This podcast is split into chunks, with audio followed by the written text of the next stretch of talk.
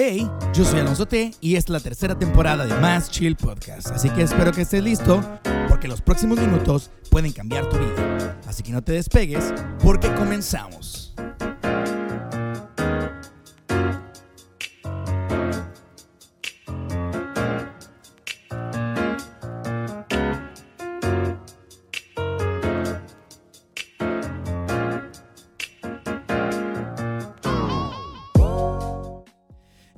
Yo soy Alonso T y ya sabes que estás escuchando tu bellísimo podcast, el podcast más bello de toda la costa oeste, Más Chill Podcast. Que estamos en nuestra tercera temporada. ¡Wow! Está, estamos, no, no, no, no, estamos emocionadísimos aquí. De hecho, entre emocionados y nerviosos, porque no solamente es el comienzo de la tercera temporada, sino que vamos a iniciar con algo pues con algo que la neta sí le tenía algo de miedo y es tener algo de continuidad en el programa. Vamos a tener una serie y pues esto es algo nuevo, nunca le había intentado a este tipo de cosas. La verdad es que las series, la continuidad, me daba un poquito de miedo y para qué les miento, es el tipo de cosas que uno tiene que hacer porque tiene que ser más grande que lo que eras antes.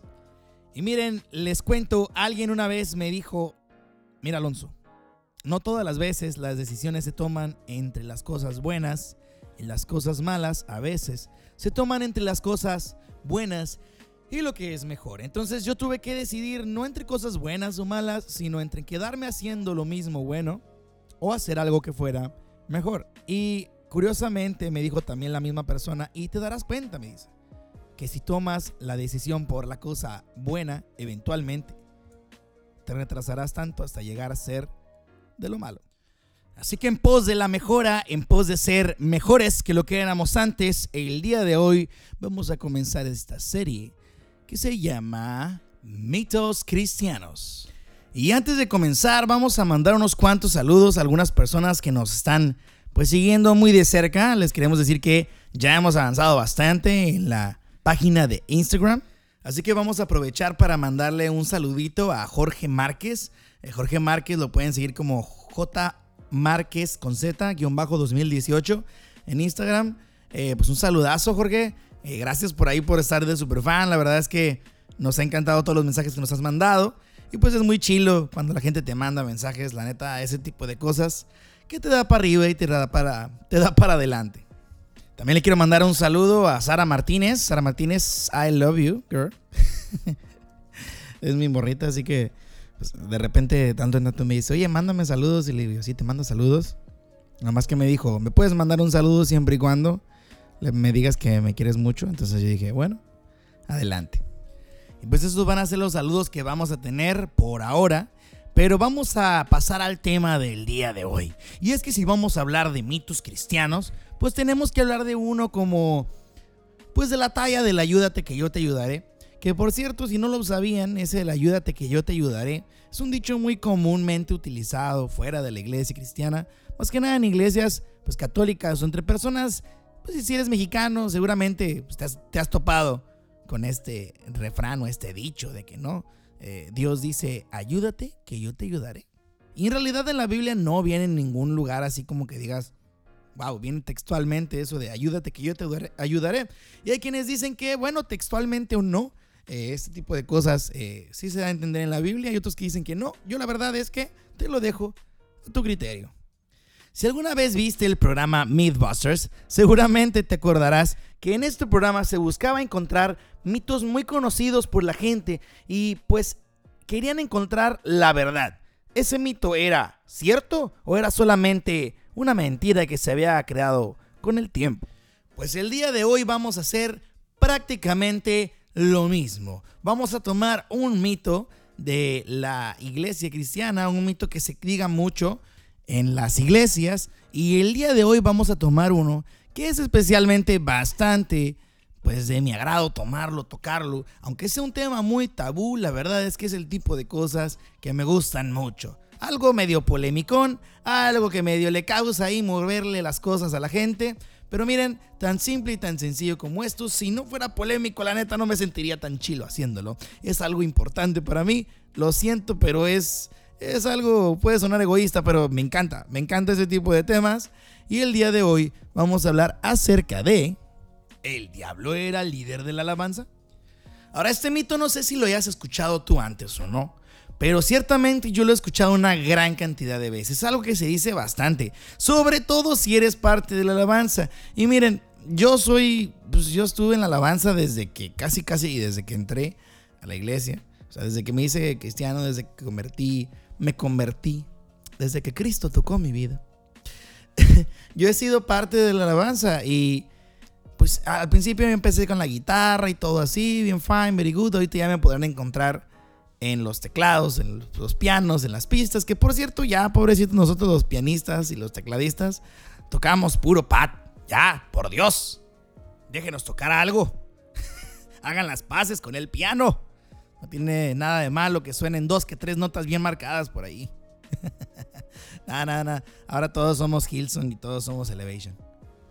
Pues sí, este mito se encuentra bien grabado en las mentes de todos aquellos que alguna vez fueron parte de la alabanza. Y si no lo fuiste, quizá también alguno de ellos mismos te la pudo haber contado. Y es que es muy fácil encontrarse con este tipo de chismoleos de que acerca de que no, sabías que Satanás, el diablo, el chamuco, era líder de la alabanza. Entonces toda la gente es como que no, es neta, si era. Neta, neta, si era. Es neta, el otro día lo escuché el otro día lo predicó fulano de tal. Y entonces ya es como que, es neta, neta sí es. Y ya se hace cano el, pues el bullicio, así se empiezan a hacer las palabrerías ahí de que no, el diablo era el líder de la alabanza. Imagínate, si el diablo era el líder de la alabanza, que los líderes de la alabanza de aquí no pueden hacer tonteras. Y ya como que ese es el, esa es la frase que pues usan varios como para decir, no, pues si fulano pudo hacer tal cosa, y mira que era fulano, era un ángel. Ahora tú que eres un compite de aquí en la tierra, pues ¿qué vas a poder hacer? Y disculpen si de repente empiezan a notar que, hablando de cosas, si mi voz empieza a tornar así como el Diablito Show. Pero lo que pasa es que ando medio malón de la garganta. He estado cantando un montón estos últimos días y, ya me acabé la garganta. Ya me acabé. Necesito ir con un foniatra. Ya, ya me urge. Empiezo a, pues, ¿cómo voy a dejar esta carrera que tengo con mi voz? Em, empiezo a tener algunos problemillas ahí para hablar, pero pues también se escucha medio acá, medio, medio interesante mi voz. Pero bueno, vámonos directo, directo, directo a lo que es importante. Alonso T, dime la verdad. ¿Esto que estás diciendo es un mito o es una realidad? ¿O es un mito a medias o una realidad a medias? Pues miren, tan simple, tan sencillo como esto. Vamos a ver lo que dice la evidencia. Pues me puse a hacer una ardua investigación y si con ardua investigación nos referimos a literalmente buscar todas las páginas de Google que habían acerca del tema y algunos dos que tres libros, pues sí, para mí esto es una ardua investigación y ni modo si piensan en algo diferente, lo siento, pero pues es lo más que pude hacer, ¿qué les digo? Solamente tengo unas cuantas semanas para preparar los temas, así que escuchen lo siguiente. Me puse a investigar bastante sobre el tema, un montón, es neta, un montón. Y al final de cuentas, lo único que encontré fue lo siguiente. Fíjense, en Ezequiel 28 hay una referencia al rey de Tiro. Y es precisamente esta referencia a la que todas y cada una de las personas que han hablado de ese tema, de que el, diablo era el líder de la alabanza, o siquiera que era parte de la alabanza ya, eh, es esta, Ezequiel 28, la referencia al rey de Tiro miren, eh, a primera vista, esta profecía, la que les digo de Ezequiel 28, eh, está en el, en el 11 al 19, ¿no? En ese pedacito, ahí empieza. Y en este pedazo parece que se refiere a un rey humano. Y lo que pasa es que Tiro, la neta, la neta, fue el que más le tiraron, jaja, le tiraron fuerte eh, los profetas antiguos. La neta le dieron unas condenas que se pasaran de lanza. La neta estuvieron bien, bien fuertes. De hecho, Isaías 23, 1 la pueden leer, está del 1 al 18. Jeremías 25 también, Ezequiel 26. También está Ezequiel 28, en el, inicia en el versículo 19. Está Joel 3, del 4 al 8. Y Amós del 1 al 9. Eh, no, el 1, perdón. Amós 1, del 9 al 10. Del 1 al 9 dije, hijos. No, no, no. Es, es Amós 1, del 9 y, y el 10, ¿no? Entonces, todo eso pueden leer. Es para el rey de Tiro. Así que si a alguien le tiraron, literal fue el rey de Tiro. Pues resulta que esta ciudad de Tiro era muy conocida porque se hacían ricos explotando a los vecinos. los escritores antiguos se refirieron a esta ciudad como una ciudad llena de comerciantes que la neta, la neta se pasaban de lanza. O sea, sí estaban muy, muy, muy pesados. Vendían lo que sea. Ahora sí que lo que sea. Si hubieran podido vender a su abuelita, lo hubieran vendido. Y estoy más que seguro que alguno, dos, que tres, o hasta cuatro, o hasta más comerciantes, seguro sí vendieron a su abuelita ahí en Tiro. Además de que en Tiro, pues habían un chorro de dioses y otras cosas cochinadas que hacían guacales. Y, y todo esto que pasaba, pues, pues, obvio, o sea, Dios tenía que hacer algo. Entonces los profetas de la Biblia le respondían a Tiro por todo ese orgullo que tenían, porque se habían hecho bien ricos, sí, pero a causa de qué? A causa de hacer tonteras. ¿Qué, más? O sea, habían vendedores que vendían cualquier cosa, habían personas que hacían cochinadas muy feas, pasadas de lanza, había gente que tenía esclavos. ¿Qué faltaba? ¿Había TikTokers ahí, si acaso? Pues yo creo que sí. Debe de haber habido un TikToker ahí bailándole. O sea, tenía las cochinadas más cochinas ahí en, en tiro. Entonces, realmente le, le aventaron hasta con piedras a tiro. O sea, ya, ya, ya lo dejaron en las ruinas causa de tantas cosas que pues dijeron acerca de ellos, que le profetizaron. Entonces, en algunas de las descripciones de Ezequiel 28, sí se, se refiere a él, al rey de Tiro, pero eh, algunas más dicen, dicen que van más allá de cualquier mero rey humano. Fíjese, en ningún sentido cualquier rey terrenal hubiera reclamado siquiera tantito estar en el huerto del Edén, mucho menos haber sido el querubín ungido eh, que cubre o estar en el santo monte de Dios. Disculpen las palabras así tan viejonas, pero pues así es como la encontré, en el santo monte de Dios. Por lo tanto, la mayoría de los intérpretes de la Biblia creen que Ezequiel 28 es una profecía como doble, así como cuando le tiro a Juan para pegarle a Pedro, o cuando hacemos las indirectas en Facebook para personas que no están etiquetadas, pero que 100%, 100, 100, 100 lo van a ver. Entonces era como que un le estaban tirando shade a el diablo, aquí parece ser, ¿no? Entonces eso es lo que interpretan. ¿sí? Eh, eh, comparaban el orgullo del rey de Tiro con el orgullo del el diablo, básicamente. Entonces algunos proponen que el rey de Tiro realmente estaba ya hasta poseído por el diablo, así como que estaba enchamocado así. Y hace relación entre los dos, eh, estos, pues el rey de Tiro y Satanás y parece que es más potente esto que tienen estos, estos dos y más aplicable según lo que estamos viendo aquí en Ezequiel 28. Y fíjense, es que se supone que antes de su caída, así dice, eh, Satanás eh, fue hecho una criatura hermosa según Ezequiel 28, si es que se refiere a él. Fue quizá un, un, hermoso ángel, un poderoso ángel, y, y la frase querubín, o sea, querubín grande protector, eso dice ahí, posiblemente indica que Satanás fue un ángel que guardaba en la presencia de Dios, o sea, que era parte como de la de, la, de los servicios secretos de Dios, así como los que están ahí vestidos de negro eh, a un lado del presidente Donald Trump, pues algo así, algo parecido a eso. Entonces, pues se indica que, que, estaba eh, en la presencia de Dios. Y el orgullo, el orgullo fue lo que hizo que el Satanás pues cayera de la gloria de Dios. Entonces ya se puso orgullosón. Este. Pero el problema del diablo, pues fue que se la creyó de más. ¿Saben cómo? O sea, dijo, ah, estoy bien chilo, pero, o sea, no tienes que estar tan, tan chilo. Está bien que sea chilo, pero hay un nivel máximo hasta donde puedes pensar y ya no te puedes pasar de ahí. Y pues ya, ¿no? Este, todo, todo lo que ya saben que pasa, pasó. Se supone que el diablo va al lago de fuego y charala, charala. Entonces, como Satanás, el rey humano Tiro, pues fue bastante soberbio. Y en lugar de reconocer la soberanía de Dios, pues el rey se atribuyó también las riquezas a sí mismo y que su propia sabiduría y que su propia fuerza y todo esto. Entonces, la neta sí podemos decir que, que lo que habla en, en Ezequiel 28, pues muy bien podría ser eh, lo que estamos viendo pues en, Satanás, así de que era medio, medio, digo, ¿qué digo? Medio, completamente un creído. Y esto de ser un creído no es específicamente especial de él, créanme que a todos nos podrían dar unas clasecitas de eso, estoy seguro. Uno que otro por ahí en Instagram que anda bien, bien de show off, que se la pasa compartiendo un chorro de cosas y dice, no, mira lo que conseguí porque mi trabajo duro y que no sé qué. Aguas, aguas, no hay que ser tan self-centered. No hay que ser ese tipo de personas que se la pasan pues echándose tantas, tantas flores. Sí, hay que dar un poco de, de espacio a la humildad.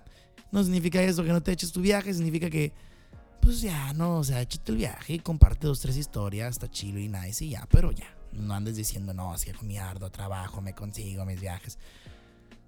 Amigo, nadie le interesa. Perdona que te lo diga, pero a nadie le interesa. Y me lo digo a mí mismo también. y es que neta, o sea, dígame que estoy solo en esto, ¿no? O sea, dígame que estoy solo en ver, en ver las historias y empezar a ver que una, dos, tres, y de repente en las que, entre las que estás dando te encuentras con una de esas historias que tiene como 30 historias, o sea, 30. Dices tú, no, ¿sabes qué? Ves la primera, tal vez la segunda, y de ahí o le picas taca, taca, taca, taca, taca, taca, taca, como el cerdito de Toy Story para salir y saltarte, o simplemente le das swipe hasta la derecha y vámonos, ¿no? Vámonos para allá, porque, porque ya, ya, el que sigue, o sea, no puedo ver tantas historias tuyas, ¿sabes cómo? Estoy aquí en Instagram para ver dos que tres personas, no para verte a ti como media hora, amigo. Entonces, en el tema que estábamos, ¿no? Eh, esto de que el diablo era así. Pues fíjense, lean, lean Ezequiel 28 y se van a dar cuenta de que realmente no hay nada que se refiere a eso. Mira, hay un solo versículo y, y, créanme, esto es todo, es neta, esto es todo. Es la única cosa que yo encontré acerca de que si era o no el diablo el líder de la alabanza y de esto se basan pues prácticamente todas las personas que dicen, no, es que sí, sí lo era y así, no, no. Eh, se refieren al mismo capítulo que es Ezequiel 28, versículo 13. Y lo peor de todo, lo peor, peorcito de todo, es que ni siquiera se trata de, eh, de así, de que, ay, es algo que viene muy, muy exacto, viene muy literal, viene muy fácil de entender. No, simplemente es un solo versículo, es un solo versículo en toda la Biblia, en toda la extensísima Biblia de sesenta y tantos libros, de entre todas las cantidades de palabras que dicen, solo hay un versículo que habla acerca de esto especialmente. Y, lo peor de todo es que, bueno, ahorita se lo voy a decir, lo voy a leer en la Reina Valera 60. Y luego lo voy a leer en otras versiones y démonos cuenta, hay que darnos cuenta eh, de, de, cómo es que las cosas cambian entre versión y versión. Pero pues la Reina Valera 60 es la que teníamos más común, eh, pues todos, ¿no? Es el que tenía, hasta tu abuelita la tenía ya abierta en el Salmo fulano, en la, en la sala. Así que ahí les va, ¿no? Dice en la Reina Valera 60, versículo 13, en Edén, en el huerto de Dios, estuviste de toda piedra preciosa, era tu vestidura de cornedina, topacio, jaspe, crisolit, crisólito, berilo, ónice de zafiro, carbón, un chorro, un chorro de, de, de piedras. Y luego dice punto y coma, los primores de tus tamboriles y flautas estuvieron preparados para ti en el día de tu creación. Fin. Eso es todo lo que dice. ¿Qué significa esto? Bueno, me dispuse yo a buscar alguna interpretación de esto y pues entre todo eso, obviamente, me iba a poner a buscarlo en otras versiones. Entonces ya no me dispuse. Dije, bueno, vamos a ver qué dice. Ah, sencillo, algo más nuevecito. La nueva traducción viviente. Versículo 13 dice: Estabas en el Edén, el jardín de Dios, tenías la ropa adornada con toda clase de piedras preciosas, cornalina, bla, bla, bla, peridoto, bla, bla, bla, bla, bla, bla. Y dice: Todas talladas especialmente para ti e incrustadas en el oro más puro, te las dieron el día que fuiste creado. Fin. Eso es todo no, no habla de tamboriles, no habla de flautas, no habla de nada. Y entonces yo dije, ah, chinteguas. O sea, en una traducción dice una cosa, en otra traducción dice otra. Y entonces dije yo, bueno, vámonos a la, a la Biblia en inglés. Me busqué la King James Version. Y, entonces ahí sí, vuelve a estar algo así parecido. Dice, eh, el trabajo o la, la, hechura de tus tamboriletes y tus, y tus flautas estuvieron preparadas en tu día pero la cuestión es, no está muy, muy preciso, muy seguro de si es que se trataba de, de un tambor que estuviera hecho para él o de un tambor que estuviera hecho para tocarle a él o quién sabe, ¿no? O sea, no sabemos si lo recibieron con tambores o con flautas. Entonces dije yo, bueno, me voy a meter a buscar en otra versión nueva. Entonces una que me gusta mucho es la de The Message. No sé si alguna vez eh, pues la hayan checado, la de The Message está, está muy bonito. Eh, y, entonces me puse a ver, no, dije, no, pues fiera, fiera, fiera, vamos a ver. Entonces ya la leí, ¿no? Entonces dice, tenías todo, bla, bla, bla, bla, bla, bla, las, las, las piedras, y que el jaspe, el zafiro, el zafiro, la turquesa, la esmeralda, todo, ¿no? Y eh, todas con oro. Y luego una bata fue preparada para ti el mismo día que tú fuiste creado. Fuiste ungido como un querubín, dice. Entonces dije, ah, bueno, vamos a ver qué es un querubín. Y pues me puse a investigar y un querubín básicamente es un tipo de ángel que tiene cuatro caras y cuatro alas, que está en segundo lugar en comparación con los ángeles más grandes que se supone que son los serafines. Los serafines son más grandes que ellos, tienen seis alas. Y ya sé, no, este, no es un podcast teológico, pero pues la neta, si vamos a responder a, temas teológicos, pues hay que hacerlo de manera teológica, ¿no? Estamos hablando de que si Satanás era el líder de la alabanza, que es realmente un mito cristiano. Eh, entonces me puse a investigar y ya, ya, ya de tanto buscar, nos dimos cuenta de que solo y únicamente encontré pues, a seis, a seis eh, querubines.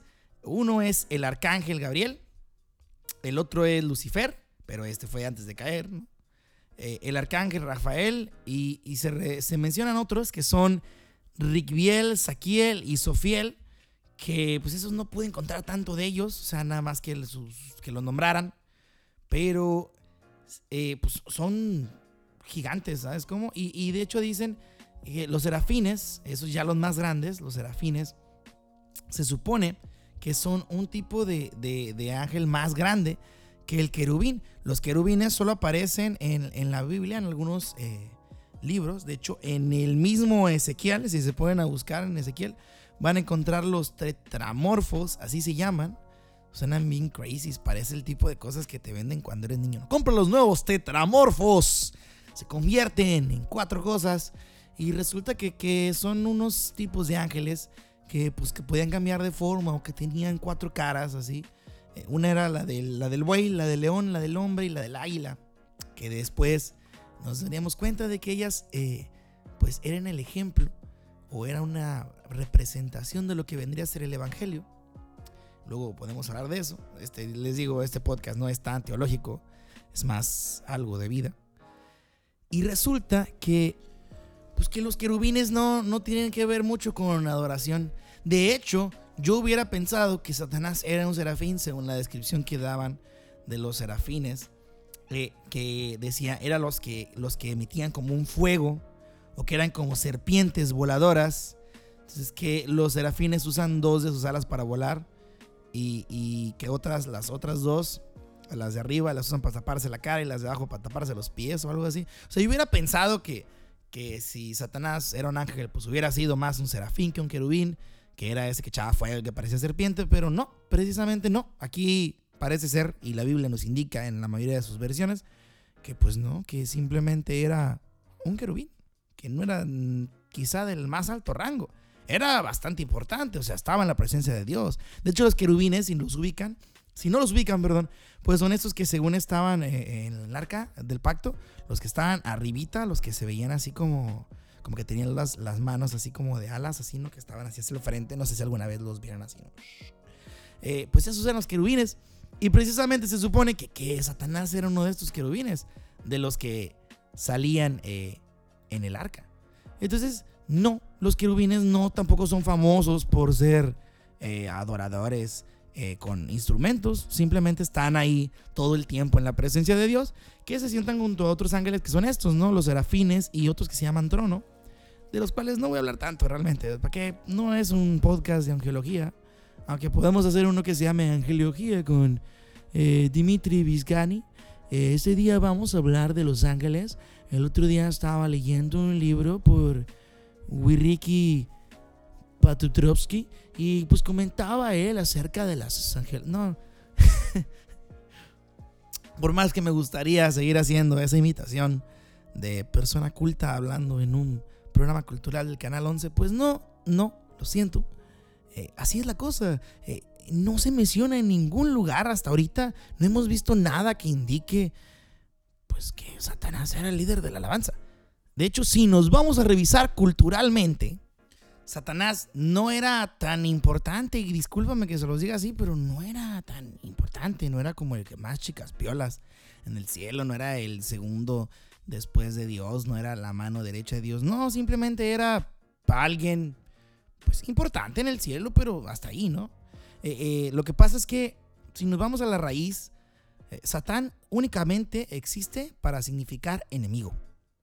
De hecho, hay varias partes en la Biblia en que se usa la palabra Satán en las cuales no se refiere precisamente a, un ángel o a ese mismo ángel. Por ejemplo, en el caso de Balaam, ¿te acuerdan de la burra de Balaam esa que hablaba y que decía, hey, compa, nos van a pegar una, una frega si sigues avanzando por allá? Pues esa vez, esa vez que casi le mochaban la chompa a Balaam, fue precisamente eh, eh, un, ángel. Y cuando se menciona el ángel ahí en la, en la, en, esta, en esta, en este versículo o en este pasaje, escriben en, el hebreo pues, Satán, así, tal cual.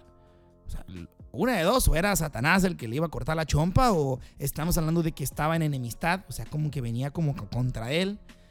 Y entonces ya tú decides, ¿no? La mayoría de la gente piensa que no, fue Satanás el que fue. Entonces, así es como se usa en la Biblia. Cualquier persona que era un enemigo era Satán.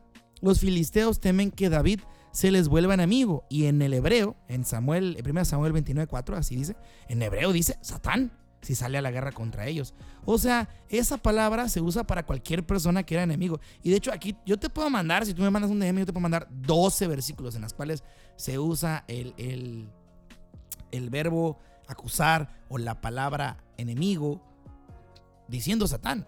Real, te las busco, te las mando, aquí las tengo. Porque neta sí, o sea, la palabra Satán solo significa única, y exclusivamente enemigo. Entonces nosotros le decimos a Satán, Satán a Lucifer por ser un enemigo. Así, tal cual. Entonces, para empezar, ni siquiera le estamos llamando por su nombre. A este, a este personaje de la Biblia, pues le estamos diciendo que no, que es el líder de la alabanza y ni siquiera sabemos ni qué rollo. ¿Sí? Satanás no es un nombre. Satanás es como le dicen. Es el enemigo. Así, tal cual. Y, eso es todo. No era, la, no era una persona super, ultra, mega importante en el cielo. Solamente lo único que pasó es que fue pues el líder de la rebelión de los ángeles contra Dios, los cuales fueron prontamente expulsados del cielo. Y pues ahí lo tienen. Entonces, eso es todo básicamente. Si ustedes quieren un veredicto por mi parte, si quieren que me encharque diciendo algo, pues Alonso T, dinos, dinos si es verdad o mito que Satanás era el líder de la alabanza y yo les digo...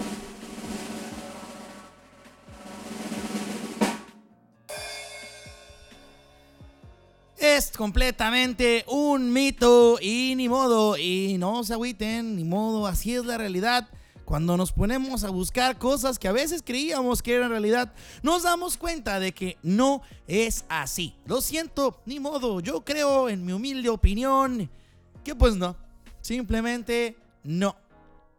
Es un mito que Satanás era un líder de la alabanza, es más, Dudo siquiera que él fuera encargado de tocar los instrumentos en la presencia de Dios, porque realmente, pues en ningún otro lugar se hace alusión a eso. Así que, I'm sorry chicos, esa es la triste realidad. Su sueño no pudo ser realidad. Odienos más, como dijo el América, a nosotros los que somos parte de la alabanza, pero ni modo, así es, así de sencillo. Yo doy el veredicto, esto es completamente un mito. Y si el tema del día de hoy te gustó, se te hizo chilo, se te hizo nice, pues la neta, sigue mandándome unos DMs ahí, sígueme mandando unos mensajes. Eh, me dan ganas de darles un, WhatsApp por ahí para que puedan mandar mensajes, pero no, luego se me hace que luego se van a, se van a volar a querer platicar con uno un montón y apenas les puedo dar tiempo a algunos. Entonces, pues quiero mandarles un mensajito de parte de, pues aquí de todos los que chambeamos para que este podcast salga. La neta, es un gusto hacerlo para ustedes y es un gusto hacerlo para todo aquel que nos escucha, sobre todo si es la primera vez que nos escuchas. Eh, esta es una comunidad que estamos recibiendo, pues, la neta, estamos creciendo mucho últimamente, eso me está gustando. Entonces, si tú nos escuchas de cualquier parte de la República Mexicana, pues un saludazo. Nos puedes decir, ¿sabes qué? Me gustó el tema, me gustó. La neta, le respondemos a todos. A todos los que nos mandan mensajes le respondemos. Si no lo hacemos aquí en el podcast, lo hacemos de manera personal, ahí en Instagram sobre todo. Y pues también mandar un saludo a todos los lugares donde nos escuchan. Ya sabemos que nos escuchan pues en Sudamérica, algunos países por allá, pues un saludazo. Y a los que están en Estados Unidos, a esos amigos, los Friendly Americans que están sobre todo en Virginia y en otros laditos que son en California, creo que dijimos que en Mountain View, ahí nos veían. Pues un saludo para allá, para Mountain View. También un saludo para allá, para Karelia, hasta Rusia. Y pues yo creo que esto sería todo por el día de hoy. Y a la muchacha que sigue escuchando eh, el podcast gracias a que seguimos pagando su suscripción, pues, pues un saludo también. Eh, espero que lo sigas disfrutando, no sé hasta cuando lo quieras, la verdad es que no es como que nos cueste bastante, pero ahí le seguimos, le seguimos dando y de hecho vamos a ver si, rifamos una que otra. No rifada, pero pues mándenos, díganos, ¿sabes qué? La neta, me encuentra el programa, me gusta mucho y, ¿cómo no? Te pagamos unos cuantos meses más de Spotify, pues completamente gratis para ti. Desgraciadamente no pudimos hacer el giveaway de los AirPods porque algo, algo se cruzó por ahí. Luego les voy a estar comentando qué fue lo que pasó. Pero pues hasta ahí la vamos a dejar el día de hoy. Así ya, ya, ya. Aquí terminamos. Entonces vamos a darle finalidad a todo esto el día de hoy. Y pues nos encanta, la neta, escuchar todo lo que, lo que están mandando. Neta, hasta una nota de voz nos mandaron por ahí. Y fue muy bonito, la neta, casi lloro. No, no estoy llorando, pero casi lloro. Estuvo muy bonito y pues se siente bien querido uno cuando hacen ese tipo de cosas. Neta, en cuanto les sea posible, síganlo haciendo. Es algo genial que nos pueden dar a nosotros. Y si el programa te gusta, te, caes, te cae bien, pues compártelo con un amigo, no hay ningún problema. Compártelo en tus historias. O ya de plano, de plano así, ¿sabes qué? Llega con él y dile, ¿sabes qué? Te voy a poner algo, escúchalo. Y se lo pones. Porque la neta, ese tipo de cosas que puedes compartir con tus amigos, sobre todo si son cristianos, se la van a pasar muy bien. Y abre muchas conversaciones. Créanme, ya me lo han comentado, que abre muchas conversaciones. Pues dense una chancita, ahí compártanlo. No es por ser pediche, pero pues de repente pues me gusta hacer metiche en sus vidas. ¿Saben cómo? Digo yo, a ver, a ver, así lo comparto. Entonces, ahí nos pueden estar siguiendo en Instagram como arroba más chill y nos pueden estar siguiendo en las cuentas personales. Les voy a dar la mía, que es arroba alonso tmb, B de burro, B labial. Y eso es todo. La neta, eso es todo por el día de hoy. Me encanta platicarles, la neta, estoy tan emocionado por esta tercera temporada que acaba de comenzar. Que pues la neta no puedo dejar de platicar con ustedes. Pero bueno, ni modo todo se termina y por el día de hoy yo me despido y me voy, pero no sin antes decirles que, así como dijo Machete, ¿para qué quiero ser una persona real si ya soy un mito? Entonces nos vemos hasta la próxima. Esto fue el primer episodio de Más Chill Podcast, tercera temporada. Y nos vemos hasta